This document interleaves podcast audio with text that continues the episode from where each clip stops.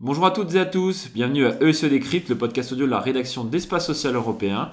Cette semaine, pour notre numéro 40, Pascal Beau, directeur de la rédaction, m'accompagne. Bonjour Pascal. Bonjour Alexandre. Pascal, on va inverser un peu les rôles cette semaine. C'est vous qui allez m'interroger et pas, Et et oui. pas l'inverse. Et pourquoi pas Et ben pourquoi pas, sur un sujet passionnant, hein. on va parler de rapport Robert sur le financement des soins et la régulation des soins. Oui, tout à fait. C'est un rapport qui a été remis à Agnès Buzyn. C'est, euh, ça suit euh, tout le travail qui a euh, précédé euh, Santé 2022. Et donc, euh, la mission avait travaillé cet automne sur un avant-projet. Maintenant, le texte est officiel. Il a été remis à la ministre. Jean-Marc Aubert, qui est directeur de l'adresse, qui a été par le fait. passé directeur adjoint de la CNAM, c'est un polytechnicien. Il connaît donc euh, les dossiers par cœur. C'est une vraie concertation, c'est un bouleversement. Alors, Alexandre, première question. Pourquoi cette réforme?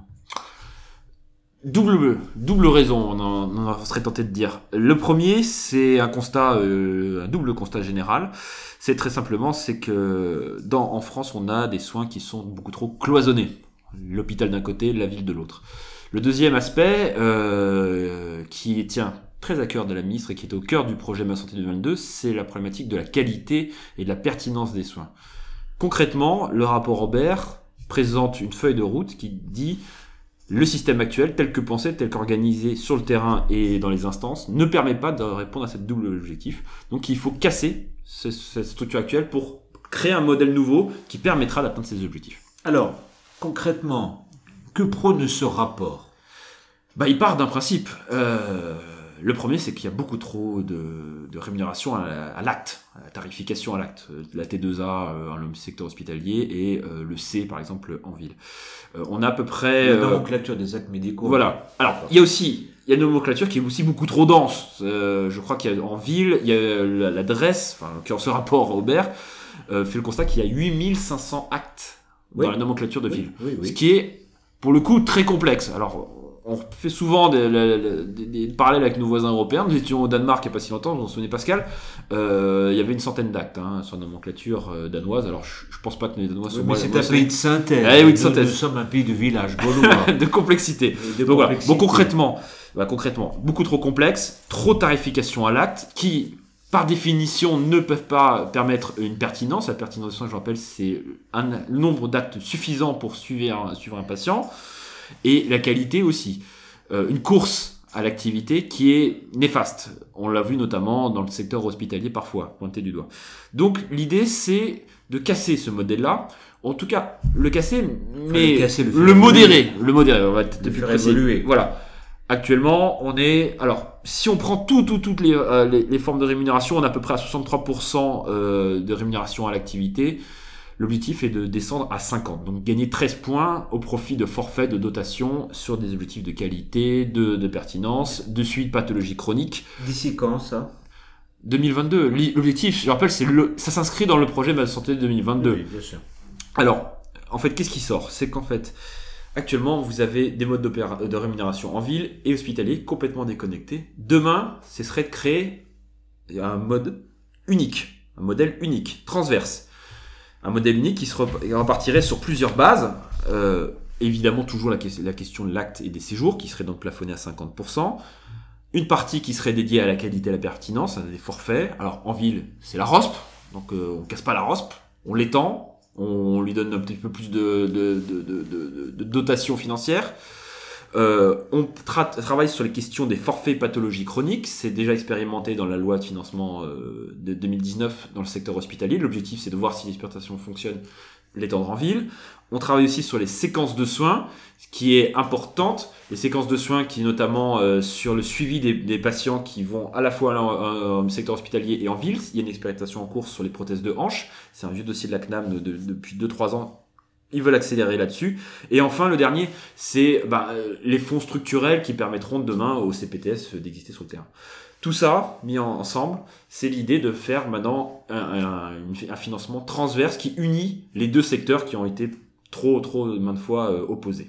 Alors, le calendrier de cela, c'est quoi? La ministre va donc prendre une décision, annoncer au mois de mars euh, sa position, sa décision, le Alors, calendrier? Euh, alors, je sais pas si ce sera le mois de mars. En fait, il y a, y y y un double volet. Il y a euh, déjà des négociations conventionnelles qui sont en cours. Euh, Mais pas cadre- là-dessus. Mais pas là-dessus. Indirectement, si, parce que les questions sur les dotations, sur les structures et sur l'organisation des soins coordonnés sont dans le cadre des CPTS pour la ville.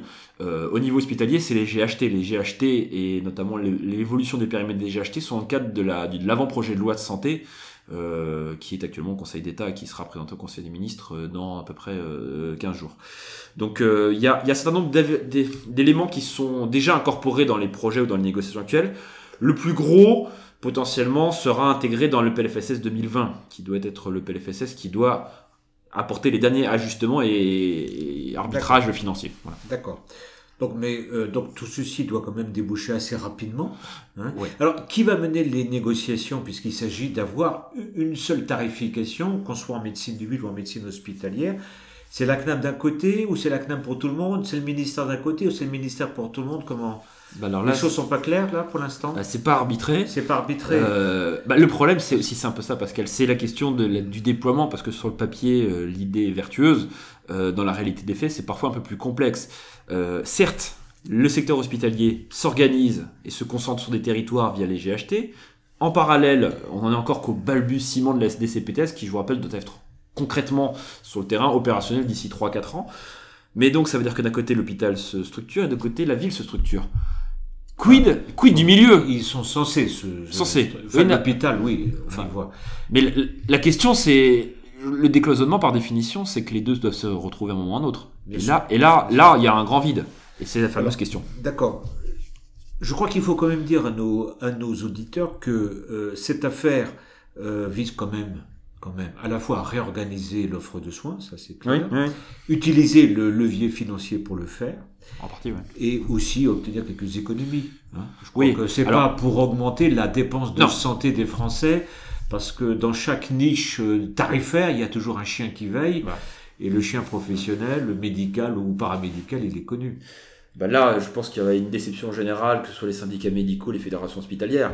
Euh, concrètement, euh, la position des uns et des autres était simple, c'était on touche pas au cadre actuel, et par contre on rajoute des financements supplémentaires sur la qualité. Oh là C'est pas du tout le point, le, le point de départ de la mission Aubert et ni de la feuille de route euh, voulue par le, euh, la nuit de Ségur.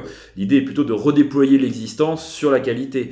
Euh, on, on le voit euh, concrètement, par exemple l'ONDAM, le fameux ONDAM qui est euh, décrié par tous, euh, l'ONDAM ne bouge pas. Par contre, là où il y a une préconisation, il y a une avancée, c'est l'idée d'arrêter de faire un ONDAM annuel, mais de faire un ONDAM pluriannuel qui permettra aux établissements de santé qui sont évidemment ceux qui investissent le plus, les investissements les plus lourds, d'avoir une visibilité sur 3-5 ans D'accord. Euh, Il faut modifier la loi constitutionnelle pour ça, Alexandre. La il faudra, il, Ah, faudra la modifier. Les lois, de, les lois de financement, qu'elles soient le budget de l'État ou la sécurité sociale, ce sont des lois annuelles. Il faut modifier la Constitution.